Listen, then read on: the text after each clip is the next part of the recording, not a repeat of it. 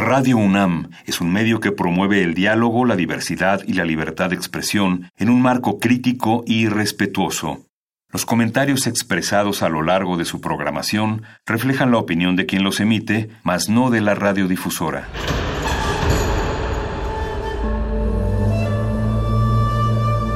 Un templo para la apreciación del ser mediante el sonido. mediante el sonido. Para nosotros. El sol sale durante la noche. Nuestros gritos llevan la mesura del silencio. Y el descontento está lleno de baile y risas. A todo, incluso a nosotros, nos resistimos. La universidad Ustedes y nosotros somos de Resistencia modulada.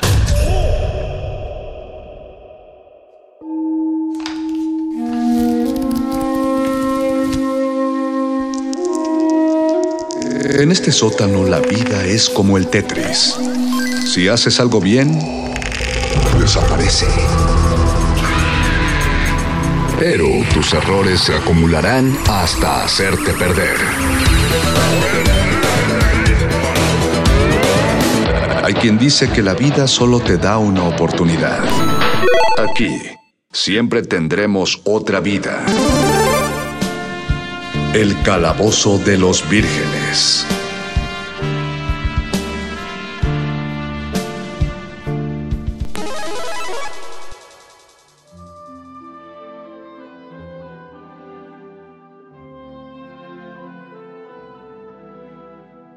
Para los videojugadores de alma vieja, la evolución de una franquicia es un modo de unir el pasado con el presente y con cierta esperanza con el futuro. Así hemos visto cruzar frente a nuestras pantallas títulos como Castlevania, Super Mario Bros., Kirby, FIFA, Pokémon, Final Fantasy, Street Fighter y Metroid. Pero uno de los más queridos por las consolas de todas las generaciones, la franquicia que ha desatado una enorme cantidad de mercancía que va desde pósters y figuras de colección hasta mochilas, libretas y paraguas, y que ha tocado los juegos de mesa como Monopoly, Clue, Uno y una edición especial de ajedrez, es The Legend of Zelda. ¿Cuál ha sido el camino que este juego ha vivido a lo largo de 34 años? Hoy, en un reportaje poco especial pero muy esperado, El Calabozo de los Vírgenes presenta la historia de The Legend of Zelda.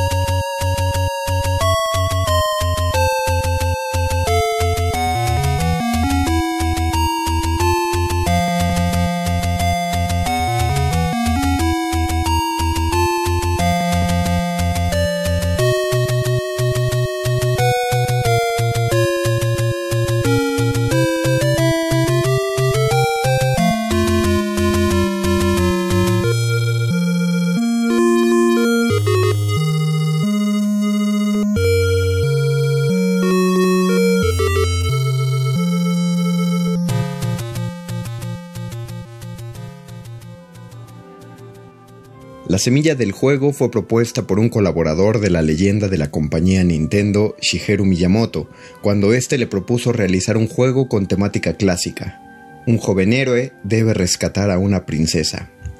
Además de esta misión eterna, ese colaborador misterioso le propuso a Miyamoto el nombre de la princesa, el cual obtuvo de la escritora Zelda Zaire, que sería conocida después por su nombre de casada, Zelda Fitzgerald, escritora y bailarina, también llamada la primera flapper de Estados Unidos, un ícono popular de la década de 1920 que a la postrer sería reconocida como una precursora del feminismo.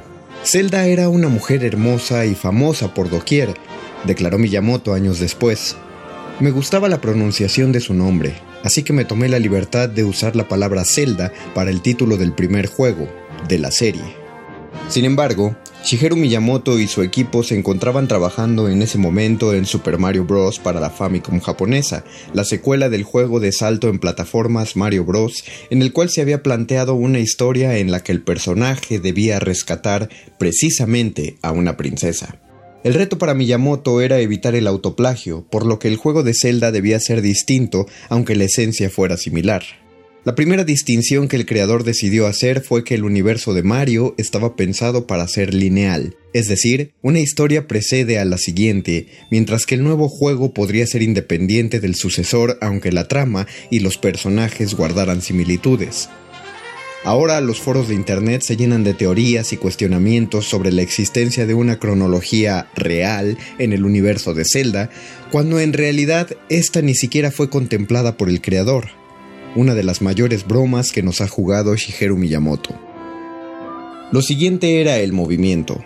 Con Super Mario Bros. se había expandido el mundo de las plataformas a las que las arcades nos habían acostumbrado, el movimiento de la pantalla para construir grandes niveles fue una innovación que no sabía si podía, o más bien si quería repetir. Así que Miyamoto ideó otro tipo de pantalla para el juego. Mi intención era ofrecer al jugador un jardín en miniatura en donde éste tuviera la oportunidad de aportar algo. De este modo se creó la pantalla de vista aérea o top-down, un plano bidimensional que a la vez nos da la sensación de profundidad. A pesar de que la distribución de la pantalla nos permite controlar al personaje arriba, abajo, a izquierda y derecha, también se crea la sensación de avanzar al norte, al sur, al este y oeste. Un tipo de plano muy nuevo para mediados de los 80 y que se replicó incontables veces aún en consolas de generaciones posteriores. Lo siguiente fue pensar en la historia. Miyamoto se basó, como en muchos otros juegos, en sus vivencias de juventud. Cuando era niño, en una ocasión me fui de excursión y encontré un lago tan tranquilo que quería saltar encima de él. Cuando me tocaba viajar al extranjero sin algún mapa, intentaba encontrar un camino y me encontraba con cosas impresionantes. Deduje que era como vivir una aventura. De ese modo, pensó que para ofrecerle al jugador la sensación de una aventura, debía ofrecerle un mundo para explorar, un mapa que debería registrar en su memoria, donde podría ocultar secretos por descubrir para los cuales podría valerse de distintos objetos. Ese fue el germen para crear los mundos y calabozos de The Legend of Zelda.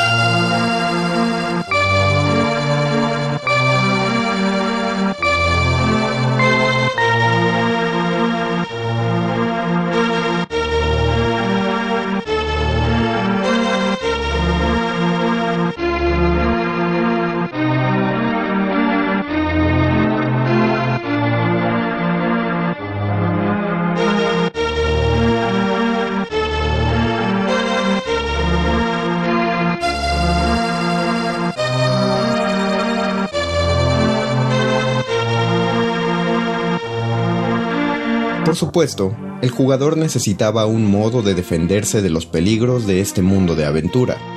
Miyamoto pensó primero que el héroe llevaría consigo una espada, pero casi de inmediato desechó la idea al pensar que lo mejor sería que el héroe tuviera que obtenerla de alguna manera. Eso podría plantearle que, para completar las misiones, era necesario que hiciera algo más que solo seguir linealmente un escenario, como ocurría en Super Mario Bros.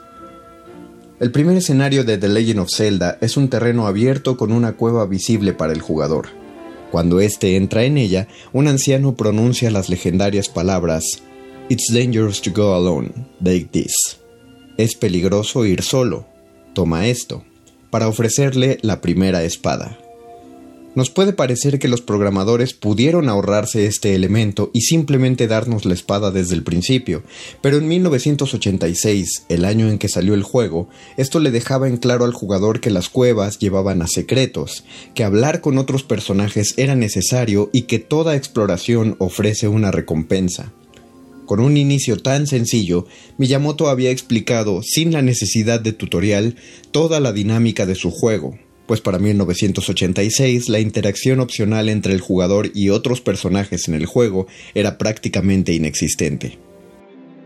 Ahora faltaba el nombre del personaje utilizado por los jugadores, Link. Lo llamamos así porque él conecta y reúne a la gente, estaba destinado a expandir la energía dispersa del mundo a través de varias épocas. Originalmente se pretendía que el juego ayudara a promocionar el periférico del Famicom Disk System, un añadido para el Famicom que podía utilizarse para leer discos que funcionarían como apéndices del juego principal. En esas ideas primigenias, la intención era que el jugador no solo explorara los calabozos, sino que los creara también para aprovechar la capacidad del nuevo periférico para reescribir datos en la memoria del juego. Sin embargo, el diseño de los calabozos era tan bueno que formaban, en palabras de Miyamoto, la mejor parte del juego.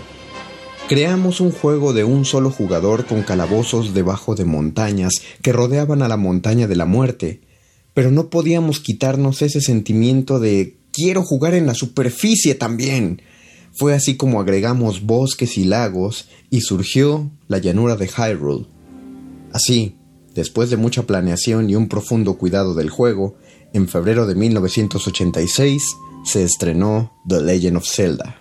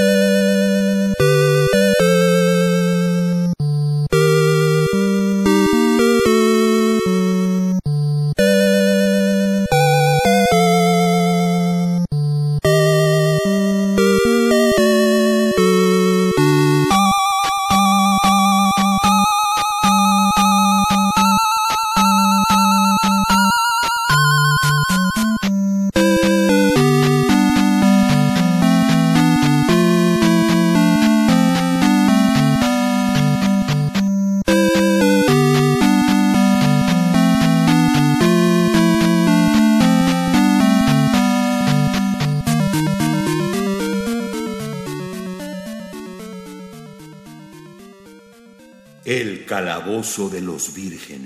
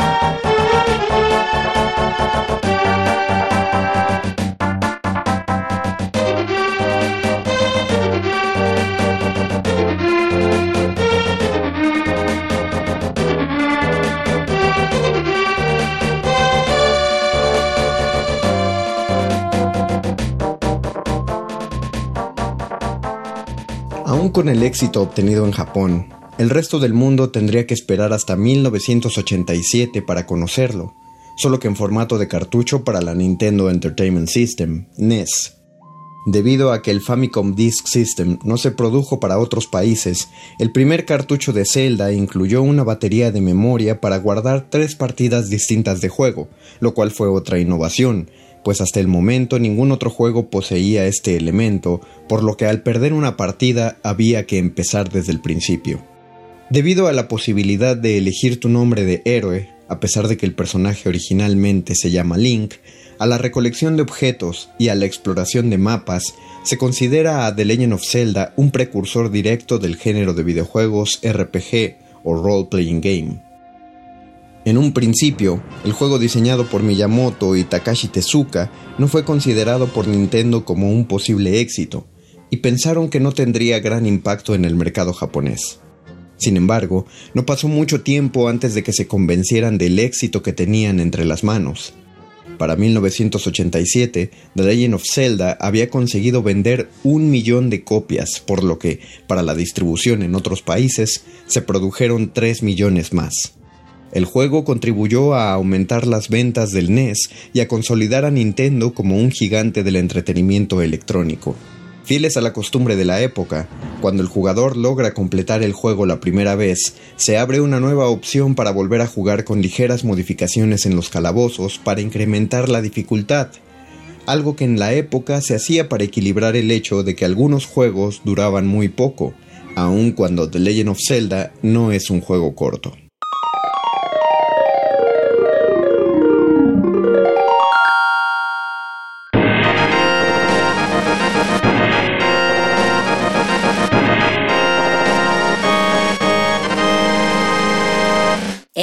De los Vírgenes.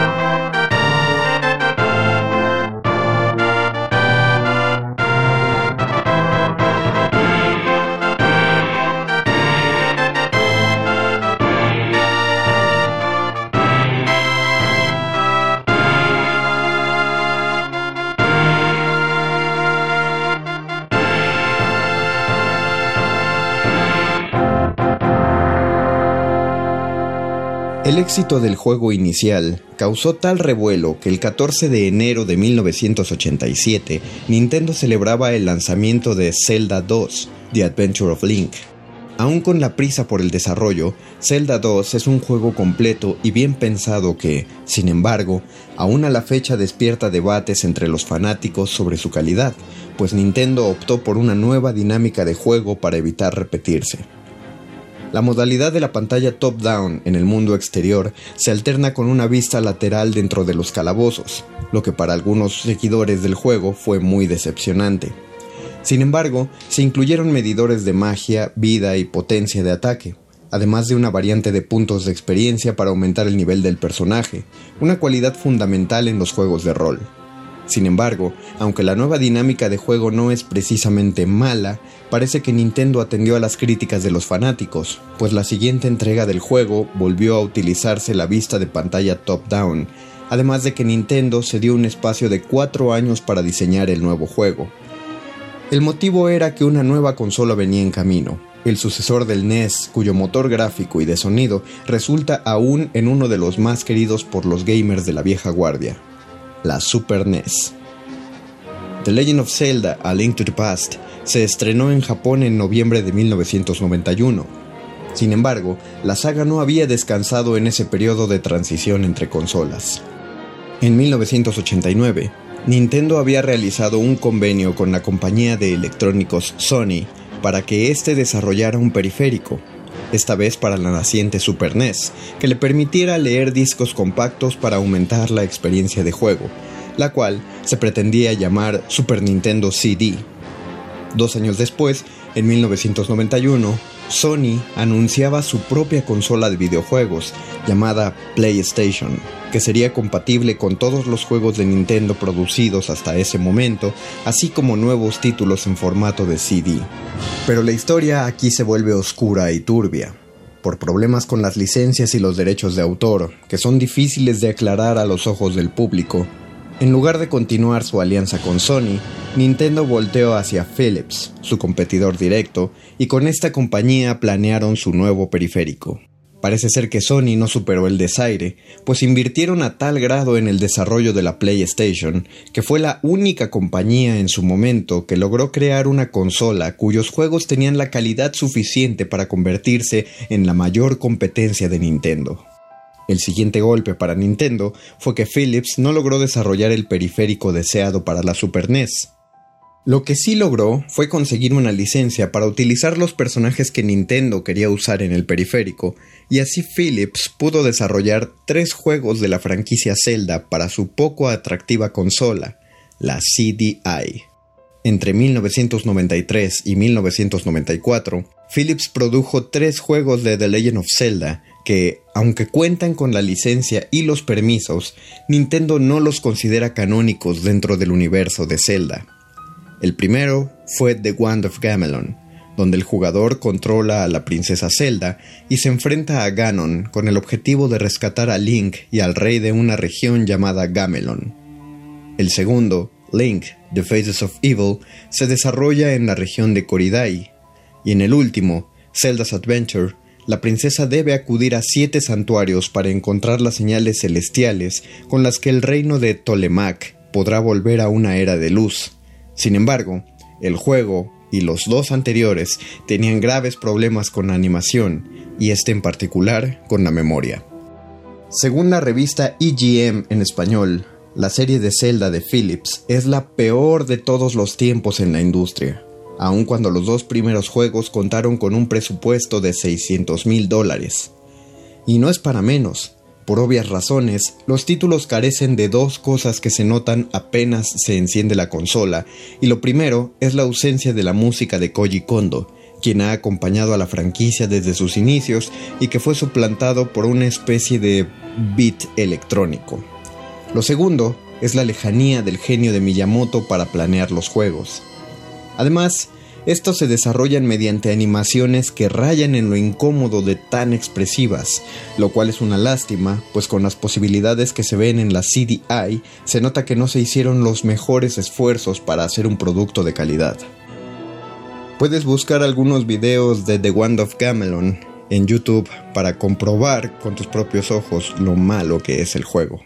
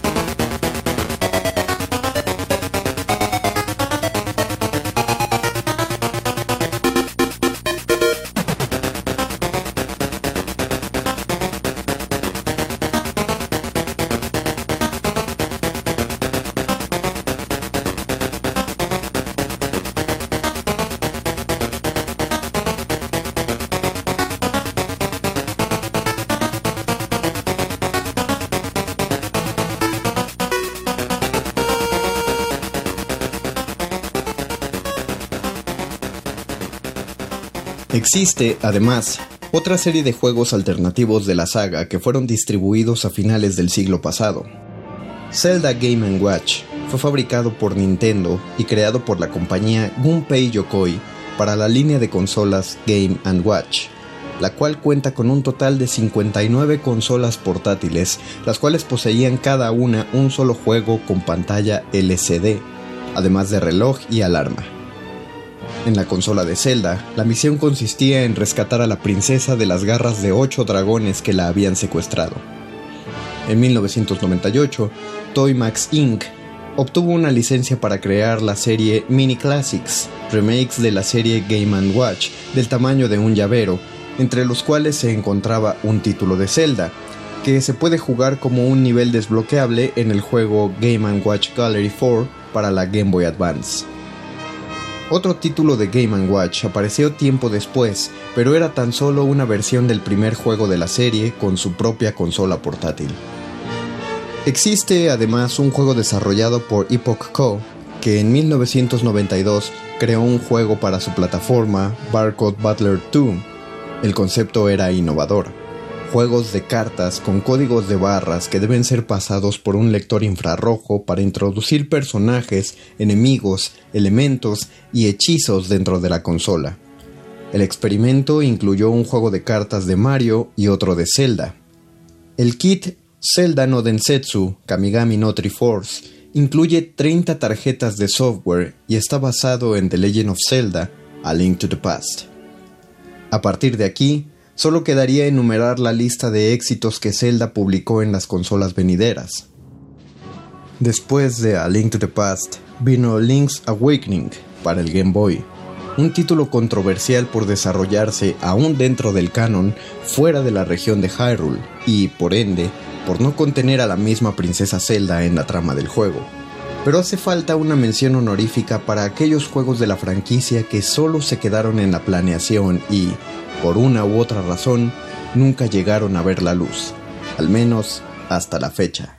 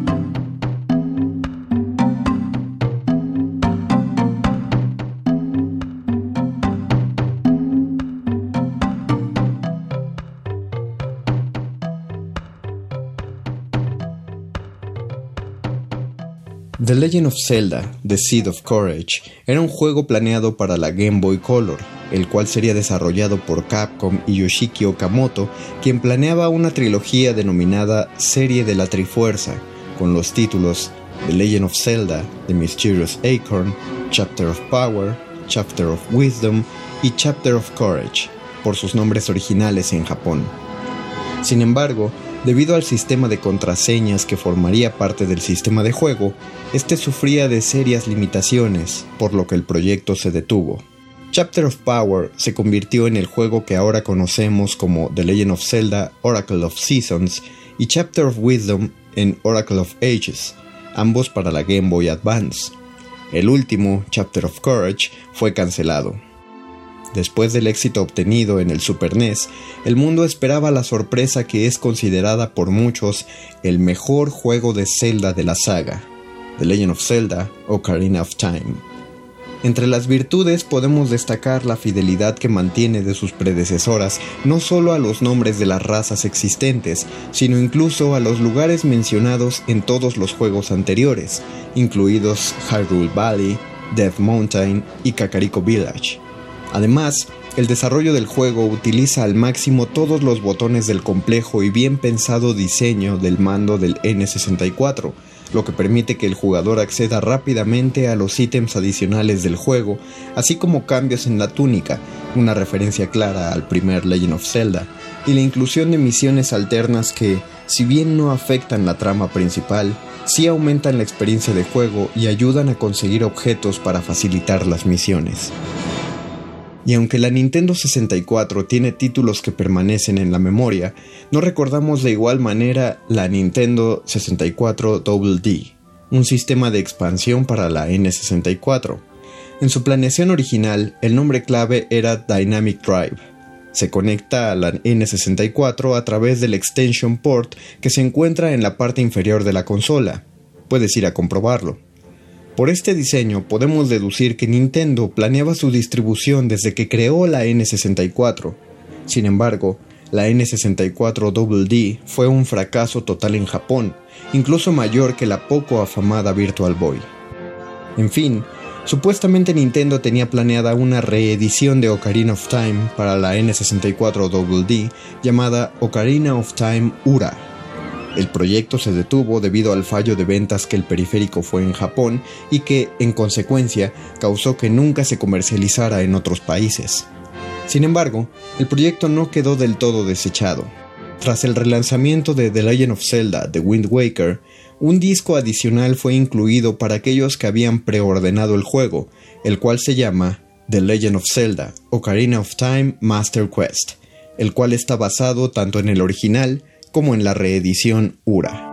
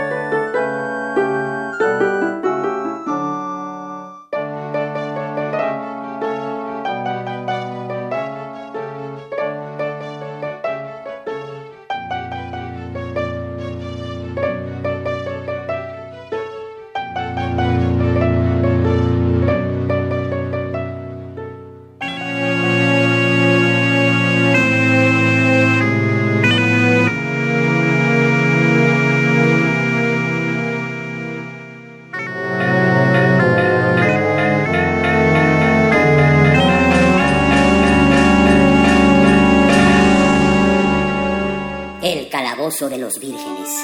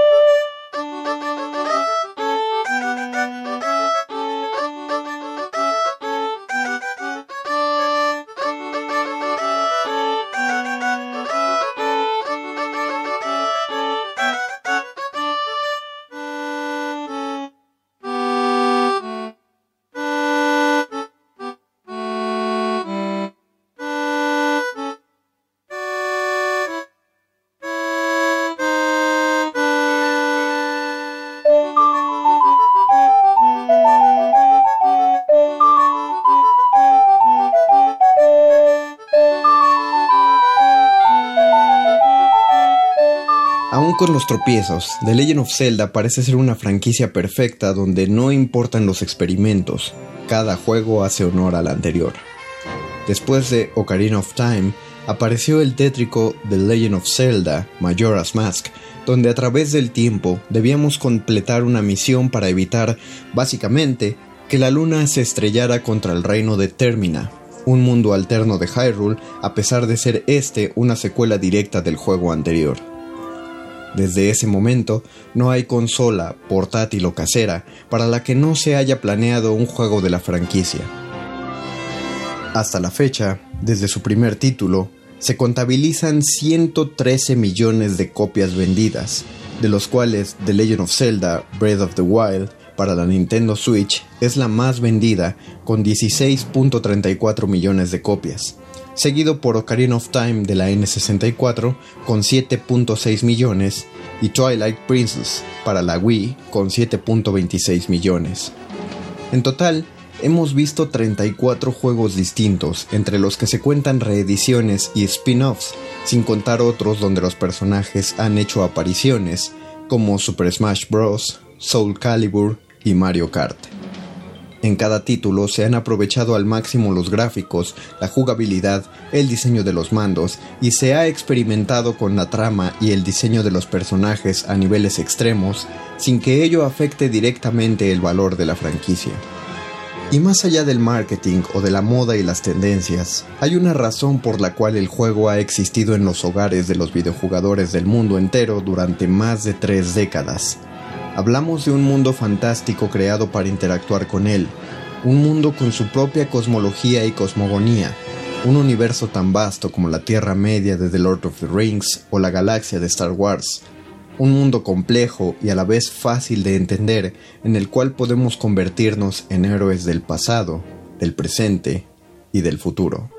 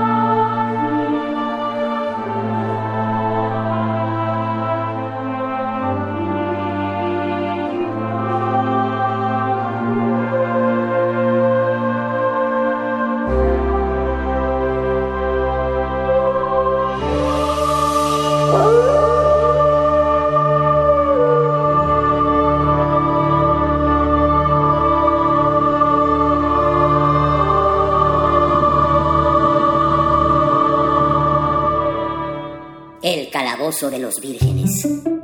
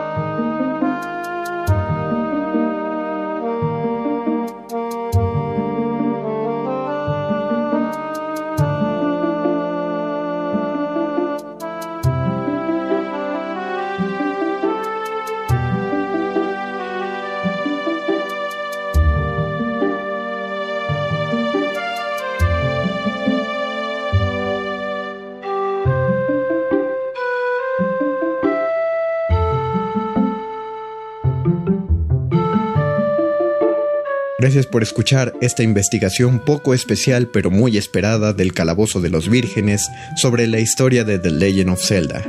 Investigación y voz, El Mago Conde, su ñoño master de confianza. Producción, Paquito de Pablo. Agradecimientos especiales a los rolocutores, Gabo Pérez, El Bofes, al Perro Muchacho y a los productores de cabecera, Betoques y Oscar El Voice. Agradecimientos adicionales a Radio UNAM y a ti, Radio Escucha y querido Virgen. Nos escuchamos en la próxima emisión del Calabozo de los Vírgenes. Hasta el próximo martes.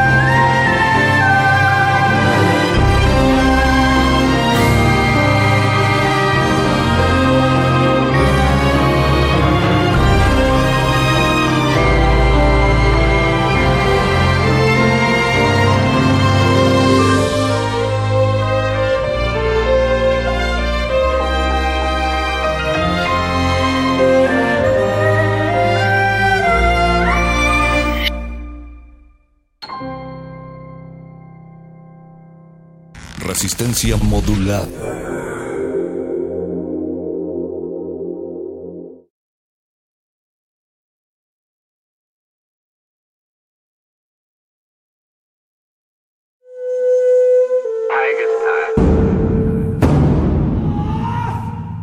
Solo hay dos momentos excelentes para ver una película. El primero fue hace 20 años, en su estreno. El segundo gran momento es hoy. De retinas. De, retinas.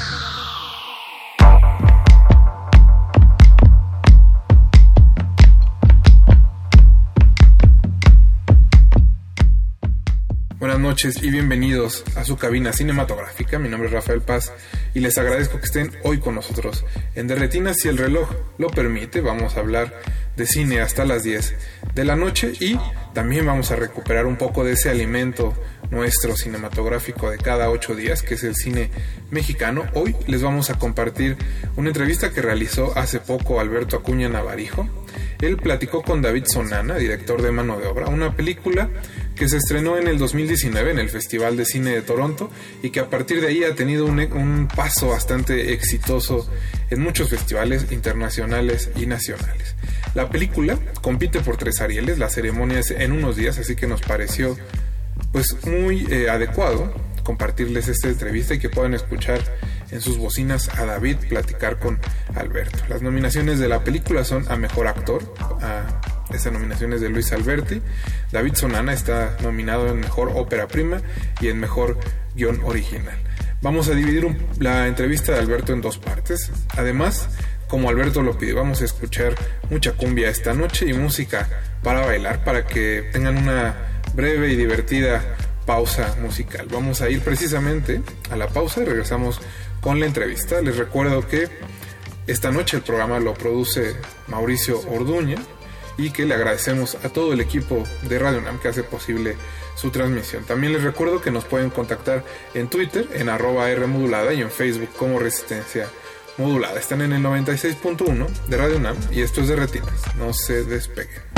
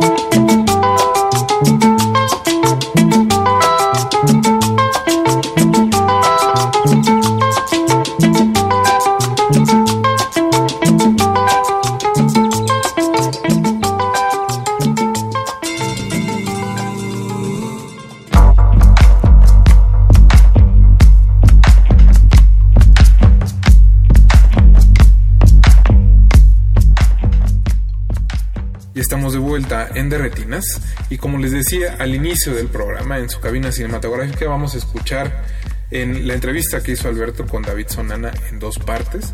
También Alberto solicitó que esta noche escucháramos cumbia y música para bailar, así que eso es lo que estaremos reproduciendo en los cortes musicales.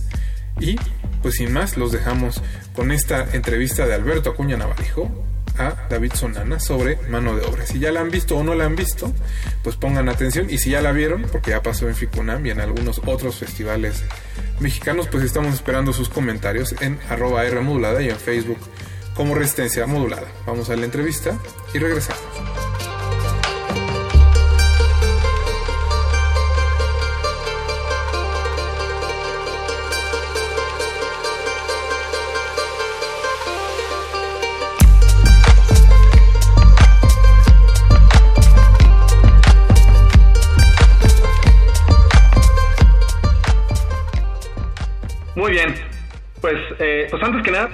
Felicidades por, por la película y por las nominaciones al, al, Ariel. Ahorita estaba viendo que hiciste una, una charla con nosotros nominados a, Ópera Prima, ¿no?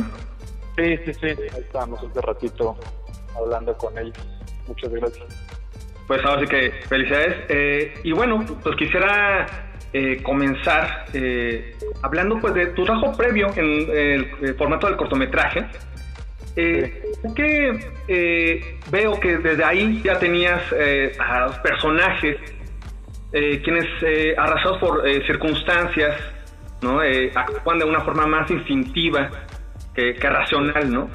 ellos, aunque sus acciones pudieran terminar sintiéndose un poquito cuestionables, un poquito amorales, Me recuerdo, por ejemplo, tu corto de, de hermano, ¿no? Donde, pues, la urgencia del personaje por conseguir un una cantidad de dinero, eh, ya va a tomar decisiones, eh, sí, muy criticables, ¿no? No sé, cuéntame un poco del interés por ese tipo de personajes que pueden tener esos claroscuros.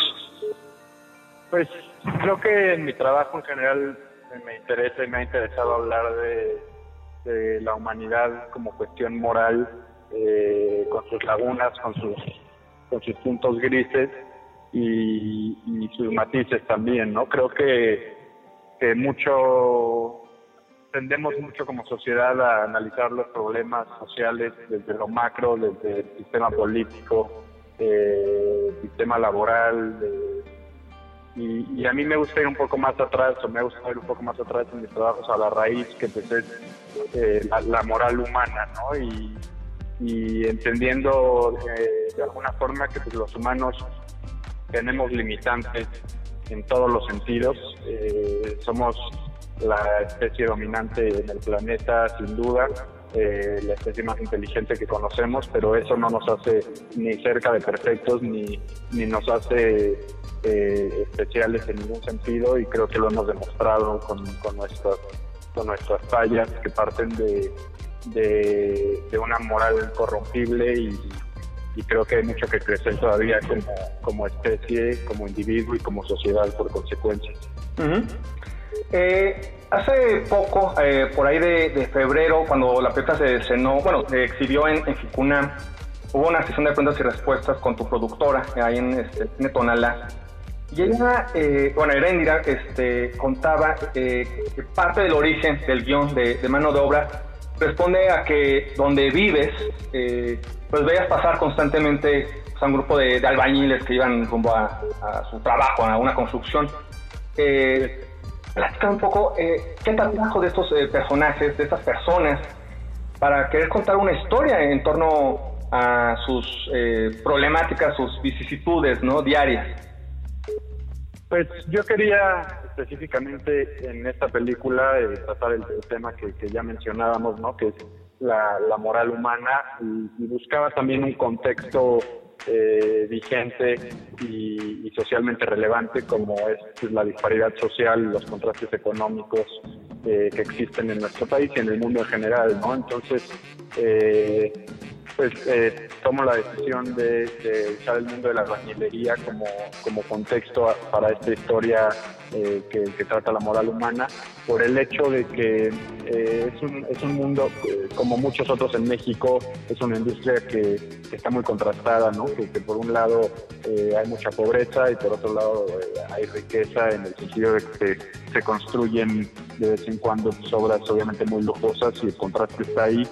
Y para mí era interesante retratar las repercusiones psicológicas que, esto podía tener pues en, la gente que construye eh, estos espacios ¿no? que contrastan con sus propias viviendas, cómo esto los, los, eh, los moldea psicológicamente, cómo nos moldea como sociedad y también al mismo tiempo cómo, eh, cómo esto repercute eh, eh, eh, si, hay posibilidad de cambiar las circunstancias y, de repente tomar un poco de poder después de haber sido oprimido y de haber estado en una situación de injusticia por toda tu vida, cómo, cómo, cómo a veces reacciona el ser humano.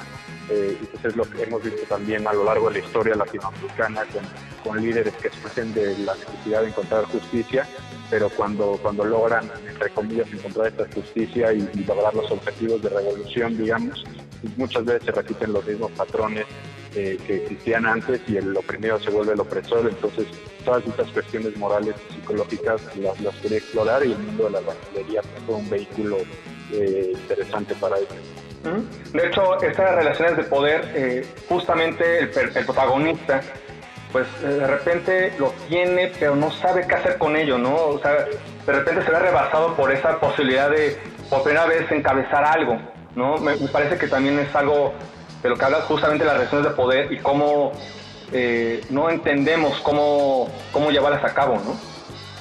Exacto, pues el sistema en el cual vivimos eh, en México moderno y creo que en el mundo en general es un sistema complejo que no funciona en muchos niveles y una de las razones por las cuales no funciona es porque hay una clara distinción entre, entre rico y pobre, entre opresor y oprimido, y los papeles están eh, pues, bastante, son muy tajantes, ¿no? Y, también lo que se ha observado a lo largo de la historia, como estudio sociológico, es que eh, el oprimido cuando tiene, cuando, cuando le llega un poco de poder a las manos, eh, no digo que siempre, pero la historia tiende a repetirse, en que, se repiten los mismos ciclos de, corrupción, de empoderamiento y de, injusticia contra los nuevos oprimidos, ¿no? Y, y, creo que eso es justo lo que, lo que mencionaba antes, que surge desde, desde problemas morales eh, y como individuo que se reflejan en lo colectivo y en, y en, y en cómo y, afectan el funcionamiento de, de, la sociedad y alimentan este sistema en el cual hemos vivido pues eh, muchos años y parece no va a cambiar pronto. Sí, no, no se ve que, sea algo futuro muy cercano. Ahora, eh, tengo entendido que justo para eh, tu trabajo de guion también hiciste una investigación, como un trabajo de campo, en, construcciones, también para conocer a los que a la pose podrían ser tus, tus personajes. Cuéntame un poco de ese proceso. Sí, claro, pues yo no, no tengo no tengo experiencia en el mundo de la albañilería y, menos cuando estaba empezando a concebir esta historia, entonces para mí era crucial eh, empaparme de este mundo porque por más que como mexicanos la albañilería forma parte del, del folclore nacional, ¿no? Y todos eh, hemos estado cerca de, este mundo y lo hemos, eh, lo hemos visto y hemos convivido de, de una forma u otra, pues hay dinámicas muy específicas eh, hay eh, un mundo ahí dentro que creo que a menos que, hayas trabajado en ese mundo no lo vas a poder identificar y menos para escribir sobre ella, ¿no? Entonces, para mí era importante eh, pasar tiempo en construcciones y así fue cuando estaba escribiendo el guion, pasé mucho tiempo en, construcciones, como viviendo con gente que tenía la experiencia en ese mundo, pues observando más que nada la forma de trabajar, las dinámicas eh, también sociales entre ellos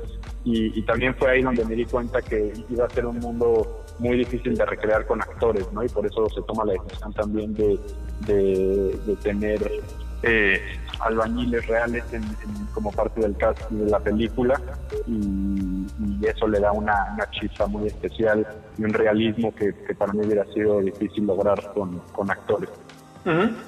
Hablando presente, ahorita que hablamos de nominaciones al Ariel, bueno, pues uno de, una de las nominaciones es justamente para Luis Alberti como mejor actor. Eh, bueno, su, su calidad ya está más que comprobada. Pero a mí me llama mucha atención porque justo unos meses antes de ver tu película había visto eh, su trabajo en Luciérnagas y pues vemos esto que son totalmente opuesto. Eh, aquí en Luciérnagas pues es hace de Mara Salvatrucha y aquí pues aún justamente un albañil eh, de la ciudad, ¿cómo es el trabajo más allá de, obviamente de su, su, su compromiso, su calidad, ¿no? Eh, su talento, pero cómo es el trabajo con, con Luis Alberti?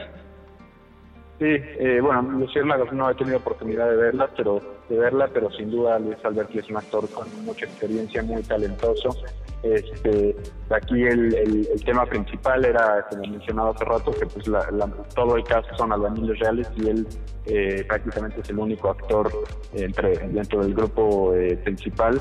Entonces, la, la, meta era, por una parte, lograr que homogeneizara estas, estas diversas eh, personalidades, ¿no? Lograr que Luis forme parte de este grupo de albañiles eh, en términos eh, sociales, en términos de cómo se ve, cómo se mueve, eh, que, se relacione con ellos y que, que no que no desentone, teniendo como obviamente como objetivo lo, que más me interesaba a mí era el realismo, ¿no? Entonces Luis hizo un gran trabajo en ese sentido y al mismo tiempo apoyó mucho su experiencia, su colmillo a la hora de, de filmar las escenas, tienen mucho muchas tablas, mucho conocimiento acerca del ritmo, del, del tempo, de la tensión eh, en una escena y eso me ayudaba también eh, para, para, llevar a los, albañiles a los objetivos narrativos y, dramáticos que se necesitaban en la película, que pues ellos obviamente no tienen experiencia y, tampoco, tampoco se les puede exigir eso, ¿no? Pero Luis, eh, Luis tenía bueno, fue un apoyo fundamental en este sentido. De, retinas.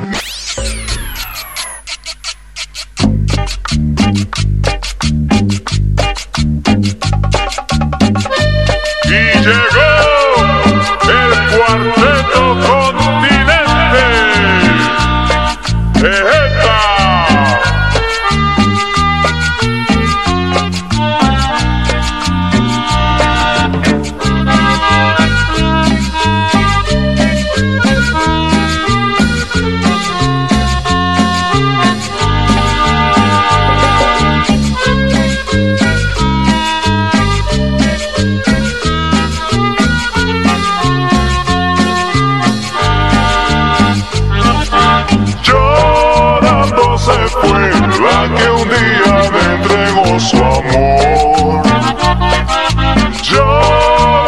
se fue, la que un día me entregó su amor. Llorando estarán recordando el amor que un día no supo.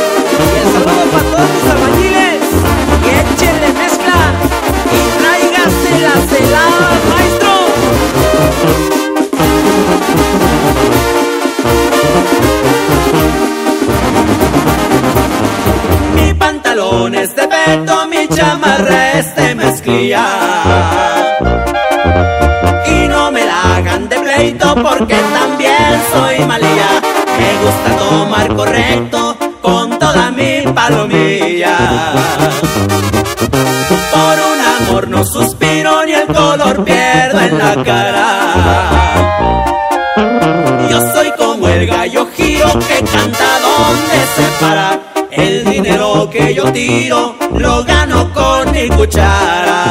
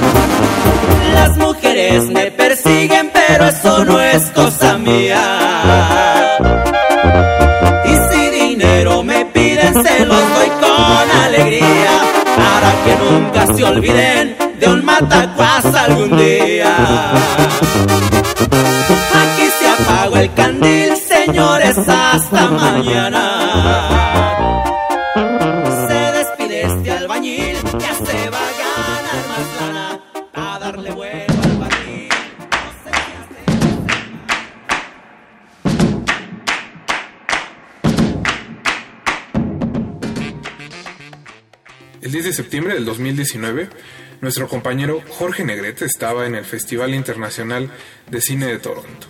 Allá tuvo oportunidad de asistir a la Premier Mundial de Mano de Obra y esto fue lo que escribió.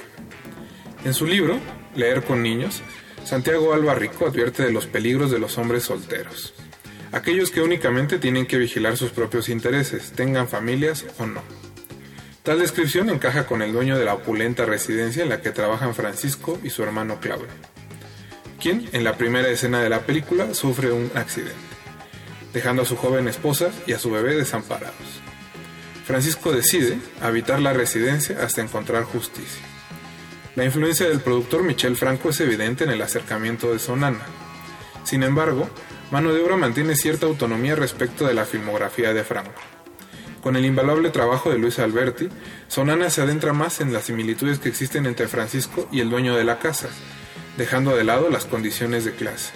A diferencia de la camarista, Mano de Obra no ofrece un escape al lujo, sino la oportunidad de habitarlo y, literalmente, invadirlo. Mano de Obra cuenta con una narrativa económica y pulcra, mas no exenta de necesarias controversias y polémicas. Bien podría considerarse una película representativa de estos nuevos debates. Jorge Negrete para Butaca Ancha. No se despeguen, estamos en Derretinas hablando de mano de obra. Regresamos. Esos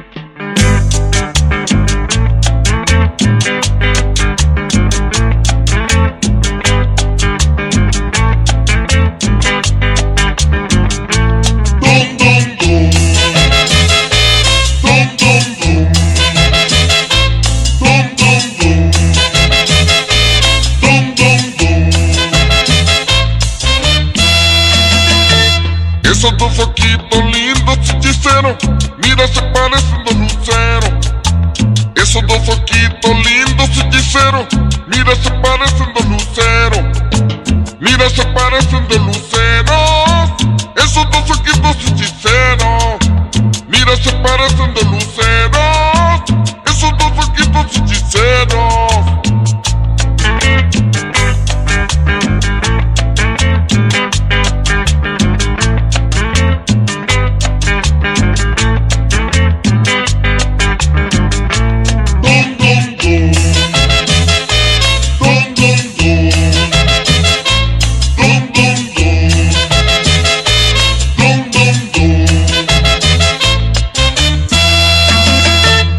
Esos dos ojitos lindos hechiceros, mira se parecen dos luceros. Esos dos ojitos lindos hechiceros, mira se parecen dos luceros. Mira se parecen dos luceros. Esos dos ojitos hechiceros, mira se parecen dos luceros.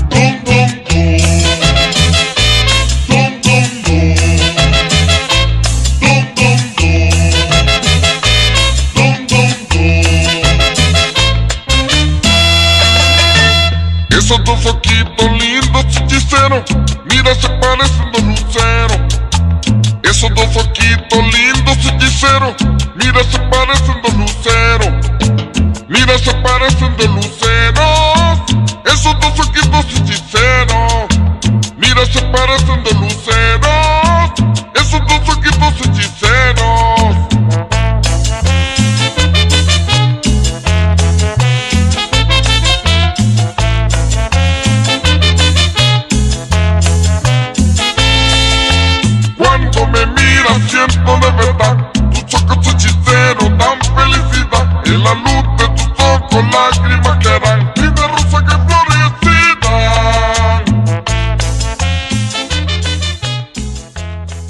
De, de- de- de retinas.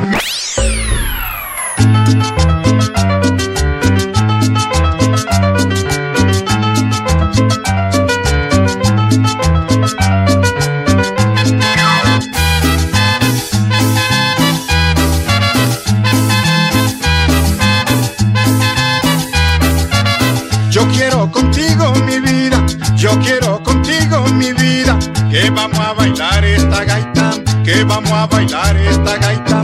Con orgullo quiero decirte, con orgullo quiero decirte, que en la cumbia eres la que mandas, que en la cumbia eres la que manda. A bailar la gaita, mi vida. A bailar la gaita, mi vida. A bailar la gaita mi cielo, a bailar la gaita mi cielo. Que la fiesta está muy sabrosa. Que la fiesta está muy sabrosa. Y tú sabes te quiero, y tú sabes que yo te quiero.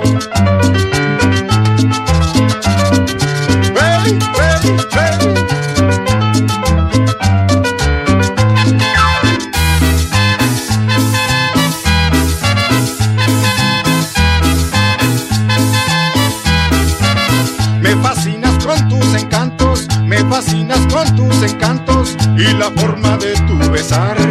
y la forma de tu besar. El día que ya no me quieras, el día que ya no me quieras, seguro me vas a matar, seguro me vas a matar. A bailar la gaita, mi vida.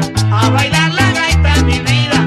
A bailar la gaita, mi cielo, a bailar la gaita, mi cielo. Que la fiesta está muy sabrosa. Que la fiesta está muy sabrosa. Y tú sabes que yo te quiero, y tú sabes que yo te quiero.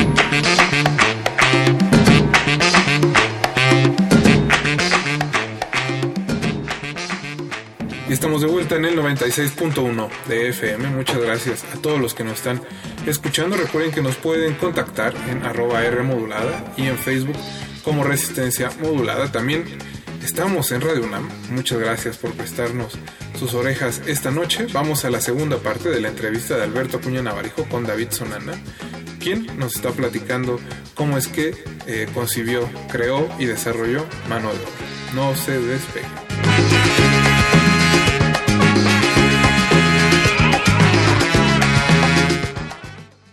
Justo cuando ya tomas la decisión de trabajar con eh, albañiles eh, reales, más allá justamente del apoyo que te puede dar Luis eh, para también guiarlos un poco y, y también integrarse a esas dinámicas, eh, ¿cómo es el trabajo con, con el resto de- del elenco? Más allá que sí, efectivamente no tienen la experiencia, pero pues tienen el, pues la experiencia, no, posiblemente no de, de- de cine, pero sí de vida, ¿no?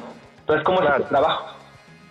Lo, lo principal con ellos, eh, lo, que más me importaba a mí es pues que ellos puedan ser ellos mismos, que se sientan cómodos frente a una cámara, porque pues es lo que yo necesitaba y por el motivo que quise trabajar con las niños reales era para que se sienta esa chispa real en la película y esas dinámicas muy especiales dentro de la albañilería mexicana.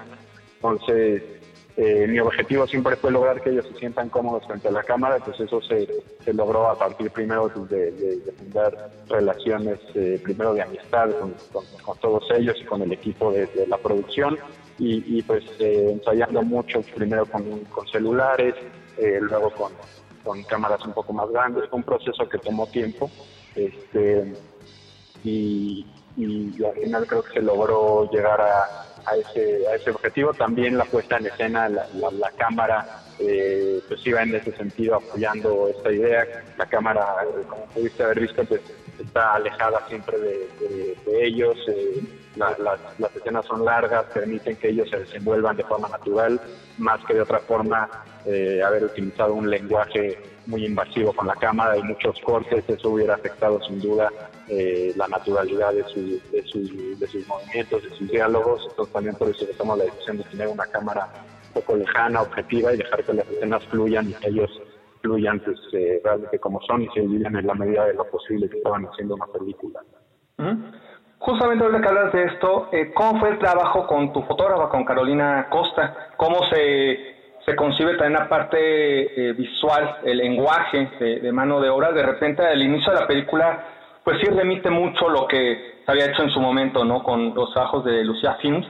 Pero de repente, al, en la segunda mitad de la película, tiene otra identidad eh, en cuanto a la parte visual. Eh, me llama mucho la atención. Eso creo que es de las cosas que más me, me llaman y me interesan de, de la película. Eh, también un poco cómo fue ese trabajo. Creo que la primera vez que trabajas con ella, ¿no? Sí, es la primera vez que trabajo con ella, pero bueno, Carolina tiene muchísima experiencia, tiene muchas películas, ya ganó un Ariel con Las Elegidas, es una, una fotógrafa sumamente talentosa y, y contribuyó mucho al, al proyecto, eh, sabiendo obviamente siempre que, que, la prioridad en esta historia específicamente era la narrativa, siempre su, su foto eh, tuvo ese objetivo de, de, de acompañar la historia, los personajes, y, y ella domina de gran forma pues, la, luz natural, ¿no? que para mí también era importante para, para ir, eh, para ser congruente con, con la temática de la película, el realismo que le estábamos dando. Eh, ella, eh, para mí utilizar la luz natural es importante para darle otro, otro aspecto de realismo a la película, eh, como mencionábamos, que ya tiene la historia, que tiene las actuaciones de los albañiles reales. Entonces, eh, por, por ese lado le aportó mucho a la película y, por el otro entendió perfectamente las necesidades del proyecto, la, necesidad de tener una cámara un poco distante, planos largos y, trabajó a partir de eso de, forma excelente, ¿no? Entonces fue una colaboradora muy importante para el proyecto, sin duda alguna. ¿Cómo es el proceso de, del scouting para dar con, con la casa, que también como muy característica, obviamente es donde se va a concentrar gran parte de la, de la película, la, acción de la película? ¿Cómo fue dar con esa casa y cómo es la dirección de arte con, el trabajo con Ivonne Fuentes? Es, es interesante eh, porque, bueno, la casa obviamente eh, era difícil de encontrar porque pues, no hay mucha gente que, que, que deje que se metan eh, 50 personas ahí a filmar una película, entonces tuvimos la suerte de llegar a, a un grupo de, de, gente con sensibilidad eh, artística, ellos también tienen estudios de sonido para, para películas y demás, y, y, hubo la suerte que entendieron el proyecto, que quisieron eh, ser, ser aliados y pudimos filmar ahí. es una casa en el Pedregal eh, que, estaba a la venta, ¿no? que era tipo de inversión para ellos. y, y por otro lado, eh, pues se filmó en las casas reales de los albañiles, ¿no? en el barrio de Jalalpa eh, en los alrededores de Santa Fe.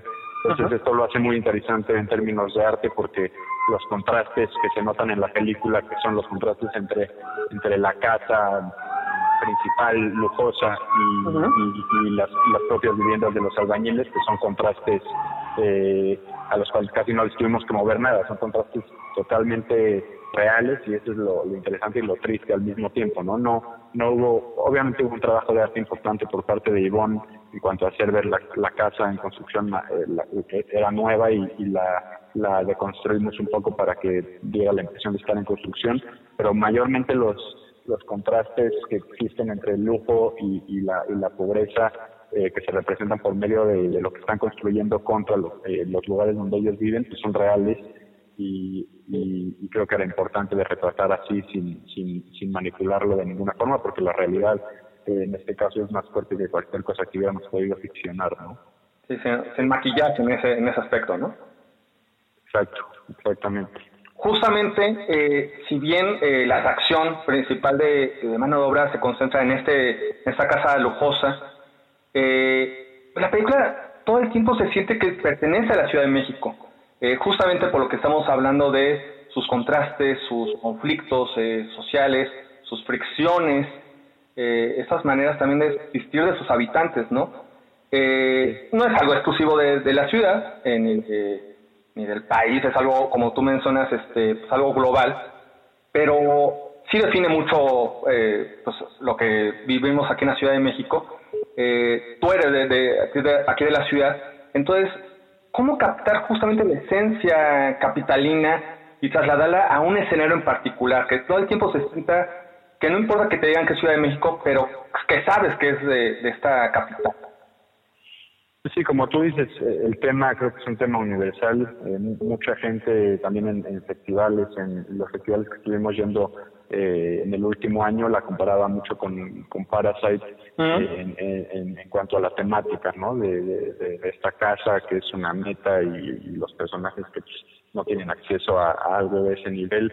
Entonces creo que la temática es universal. Sin embargo, como bien dices, pues, la Ciudad de México es un personaje eh, más en, la película eh, en torno a, las dinámicas que se dan eh, de, estos personajes, los, los sistemas, los microsistemas en, las relaciones que, que, se, aparecen en la película, pues es algo muy particular de la Ciudad de México, la, forma de hablar, la forma de, de, de, colaborar, de la, la, relación entre patrón y trabajador, este creo que la Ciudad de México obviamente está presente y pues no me sorprende porque yo soy de aquí, crecí aquí, he vivido toda mi vida aquí y pues es la ciudad que, que más me ha influenciado obviamente en mi vida y, y, creo que es una buena señal que, se sienta eh, ese realismo y, que se sientan eh, las dinámicas sociales que suceden en la Ciudad de México en la película por medio de esta metáfora, ¿no? Si se puede llamar así, de, unos albañiles construyendo una casa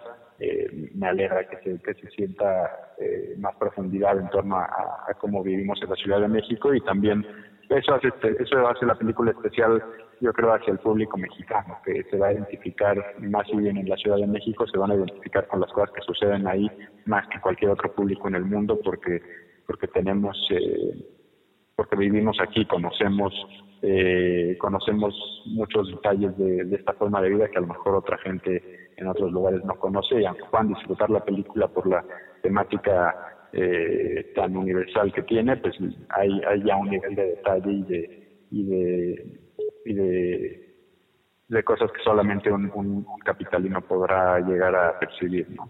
Sí, ahora sé que yo también soy aquí originario de, la ciudad, también he vivido todo el vivido acá y pues sí, sí se siente todo el tiempo eh, como esa, ese espíritu de, la ciudad hablándote mientras que estamos viendo pues esta casa y los interiores de, la, de la misma, ¿no?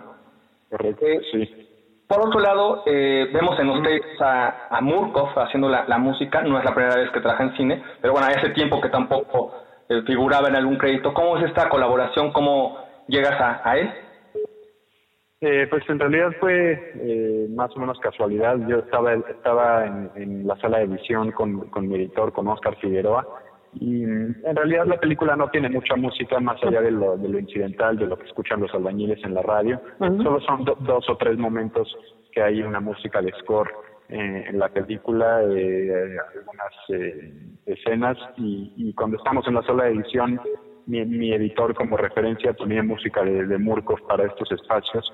este, y yo, yo, yo, ni siquiera conocía de su trabajo ni, ni, su trayectoria, que pues ahora ya eh, me di cuenta de lo importante que ha sido en, la historia de, la música mexicana.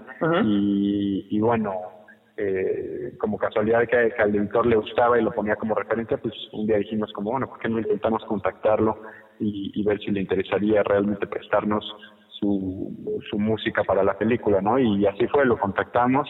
Eh, creo que por tema de derechos no se podía usar la, la música que ya tenía grabada, pero, pero compuso un par de piezas ahí cortitas para, para esos mismos espacios y, fue, un, fue, un, gran aliado sin duda también al, proyecto que, se entusiasmó cuando vio la película y quiso colaborar, ¿no? Así que también muy agradecido con él. Ya para terminar, eh, ¿cómo se resuelve una película como mano de obra en cuestión producción? Vemos también en, en, los créditos, pues varios eh, varias personas trabajando en, en, parte de producción. Justamente por ahí también aparece, bueno, además de, de Michelle Franco, pues por ejemplo eh, David Pablos está ahí colaborando también. ¿Cómo es ese trabajo? Pues la, la película es una película chica dentro de, lo, dentro de los estándares de, de la industria mexicana, es, es mi ópera prima, entonces se tenía obviamente los recursos muy limitados, había que eficientar eh, recursos en general y, y pues eh, se sumaron al proyecto suerte pues, gente de mucho talento como, como es David, como es Michelle, que pues es una especie de mentor en mi carrera, yo empecé a trabajar con él muy joven en, su productora y ahí es donde aprendí eh, pues mucho de lo, de lo que sé, ¿no? En, cine.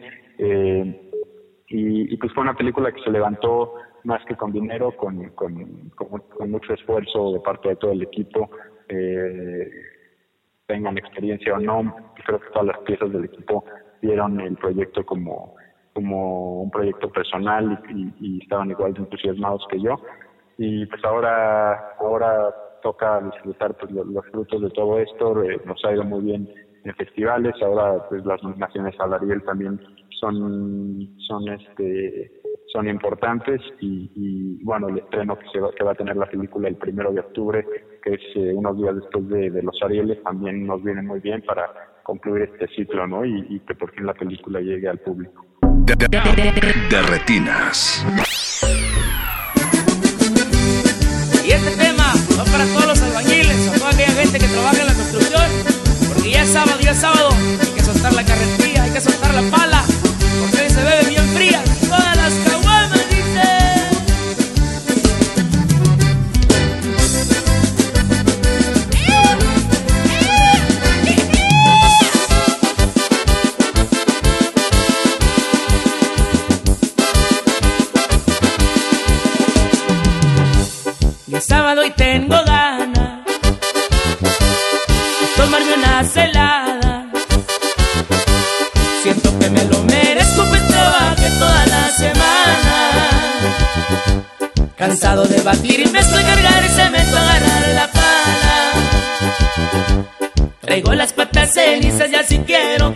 Que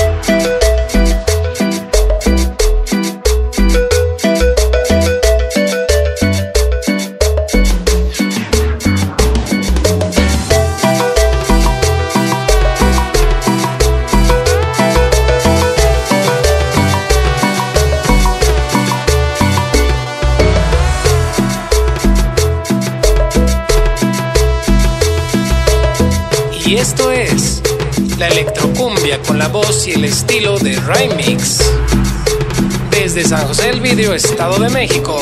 Y échale mundo. Oye mujer,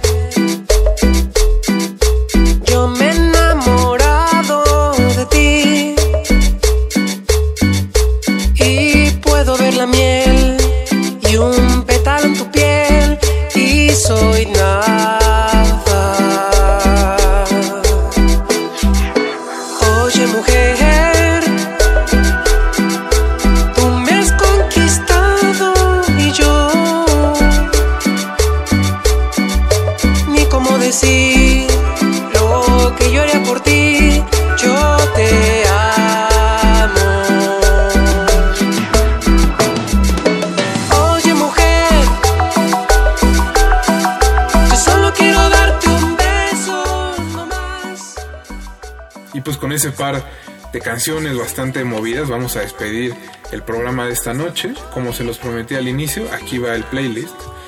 Tocamos Prendan las velas de Grupo Venezuela, La cumbia de los pajaritos de Los Mirlos, Llorando se fue de Cuarteto Continente, El albañil de Banda Llano Verde, Ojitos hechiceros de Rodolfo A. Icardi y su típica RA7, Me fascinas de Los Bestiales, El albañil de Gerardo Díaz y su jerarquía, Oye Mujer de Rey Mix, Baila esta cumbia de Selena y El albañil de La Luz Roja de Acapulco. Muchas gracias por habernos escuchado esta noche. Espero que hayan disfrutado este programa dedicado a mano de obra. También muchas gracias a todo el equipo de Radio UNAM que hizo posible la transmisión de esta emisión y a Mauricio Orduña que se encargó de la producción. Recuerden que nos podemos leer en arroba R y en Facebook como Resistencia modula- Modulada. Si tienen un mensaje un poco más personal o alguna queja aumentada de madre, también me pueden contactar en Twitter en arroba R modulada. Nos escuchamos el próximo martes. Muchas gracias.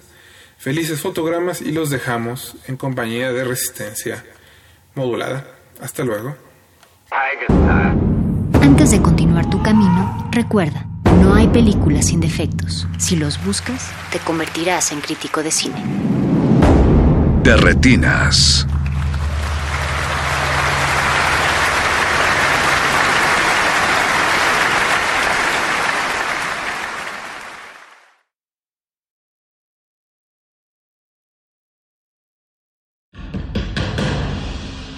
Como dijo el sabio Playlist Zoo, el viaje de las mil canciones empieza siempre con la primera reproducción.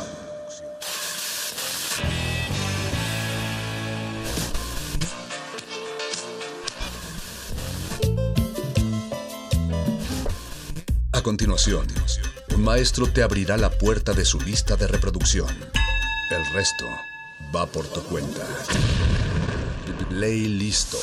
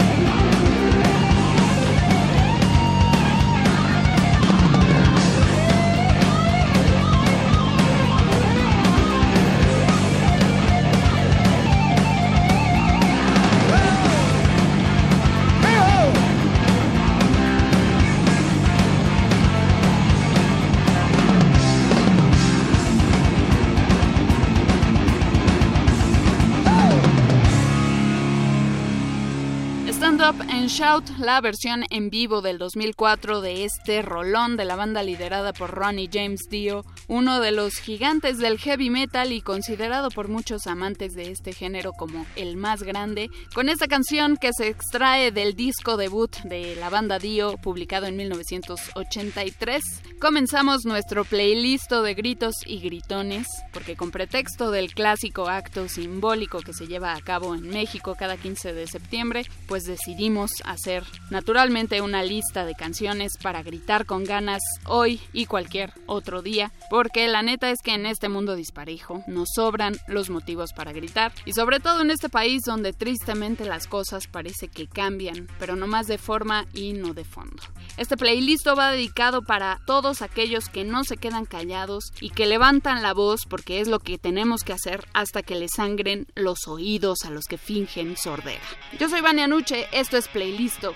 Estás en resistencia modulada.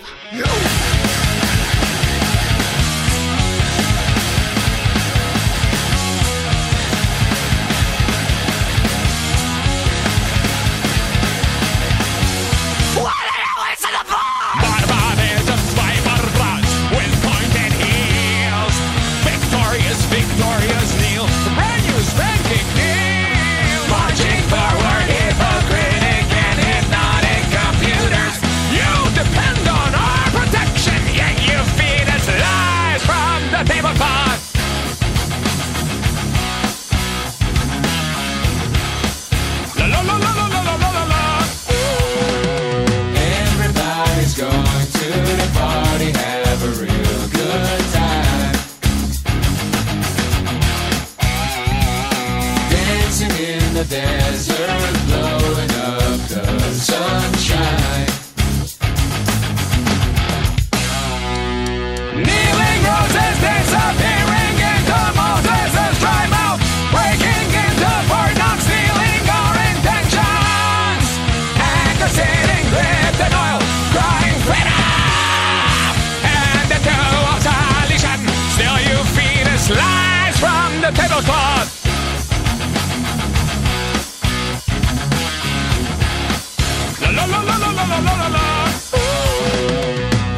Everybody's going to the party.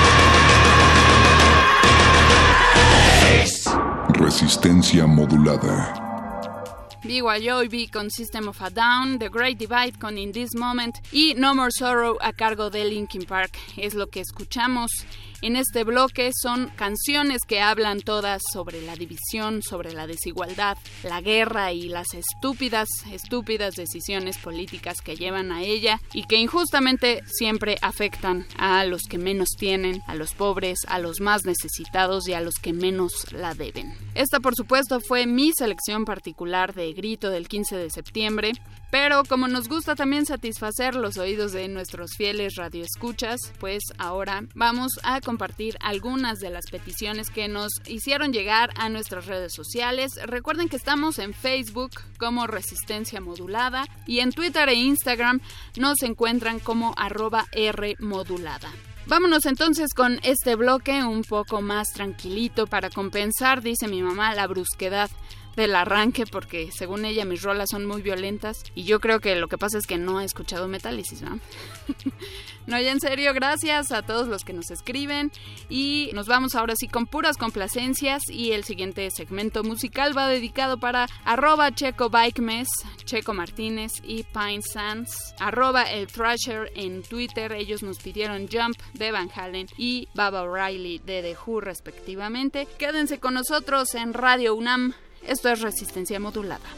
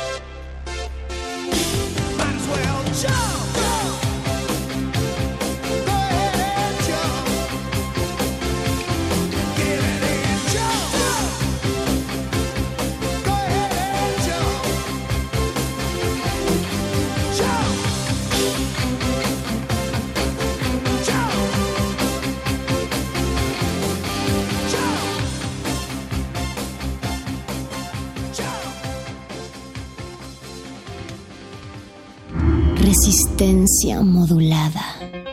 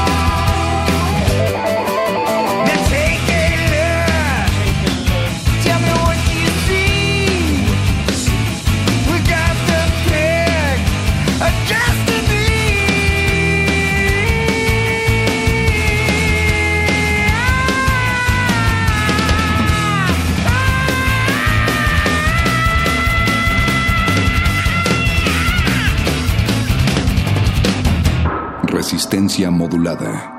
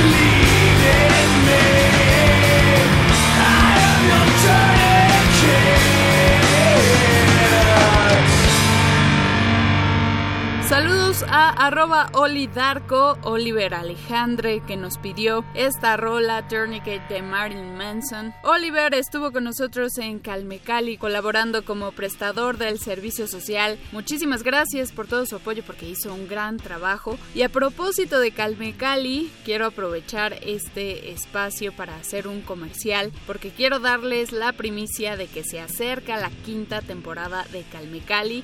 Estamos muy contentos, así que estén pendientes aquí en Radio UNAM y por supuesto también en Twitter arroba calmecali-unam es nuestra cuenta. Ahí les estaremos informando todos los detalles, así que manténganse conectados. Y siguiendo con nuestro playlist conmemorativo del 15 de septiembre, escuchamos previamente a Tenacious D con Master Exploder y vamos a cerrar con las peticiones que nos hicieron llegar al Twitter de la Resistencia, arroba R. Saludos a José Ramón San Pablo, arroba Jocra en Twitter. Gerardo Gamis, arroba Hello Senior. También a arroba Andrés 75125673. Me encantan sus usuarios de Twitter, ¿eh? Y por supuesto el queridísimo y siempre fiel David García. Él ya es asiduo y conocido aquí por muchos de ustedes también. Todos ellos nos pidieron sus dosis reglamentarias de metal y cómo no, claro que sí, se las vamos a poner con mucho gusto. Gracias a todos los que siguen en resistencia con nosotros. Mayra Elizondo por ahí también nos hizo una petición. Te la vamos a deber, Mayra, pero la anotamos para los siguientes playlists. Sigan cuidándose, sigan manifestándose y por supuesto sigan en sintonía con Radio UNAM. Quédense en playlist porque vienen Metallica, Pantera, Iron Maiden y Dayside para cerrar esta noche de gritos y gritones. Yo soy Vania Nuche, muchas gracias, buenas noches. ¡Viva México!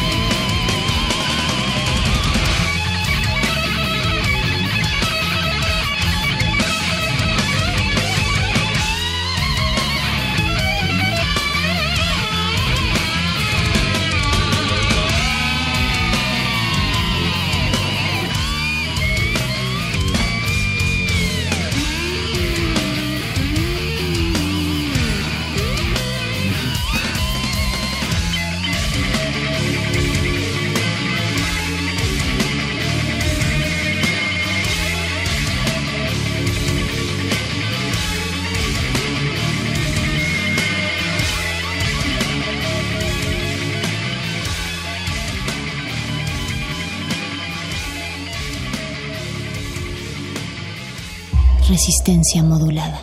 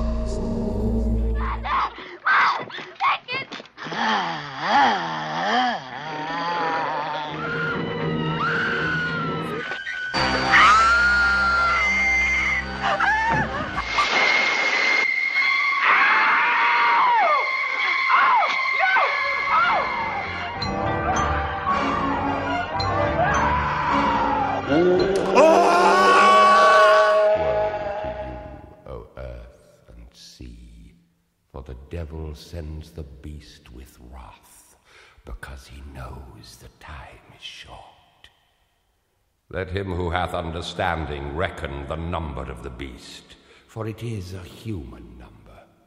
Its number is 666. I left alone. My mind was blank. I needed time to think to get the memories what did I see? Can I believe that what I saw that night was real and not just fantasy? Just what I saw in my old dreams were the reflections of my Walkman staring back.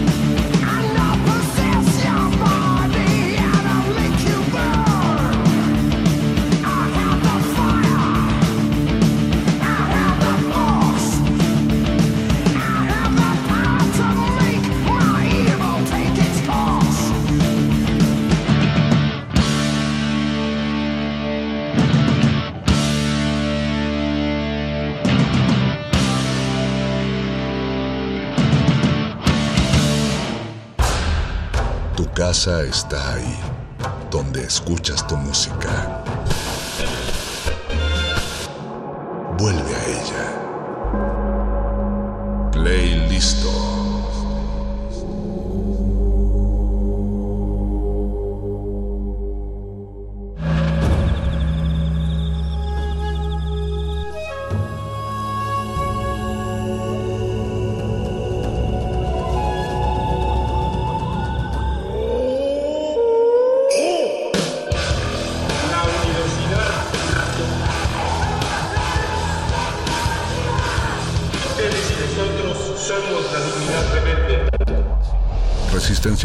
Es una coproducción de Radio UNAM y El Universo.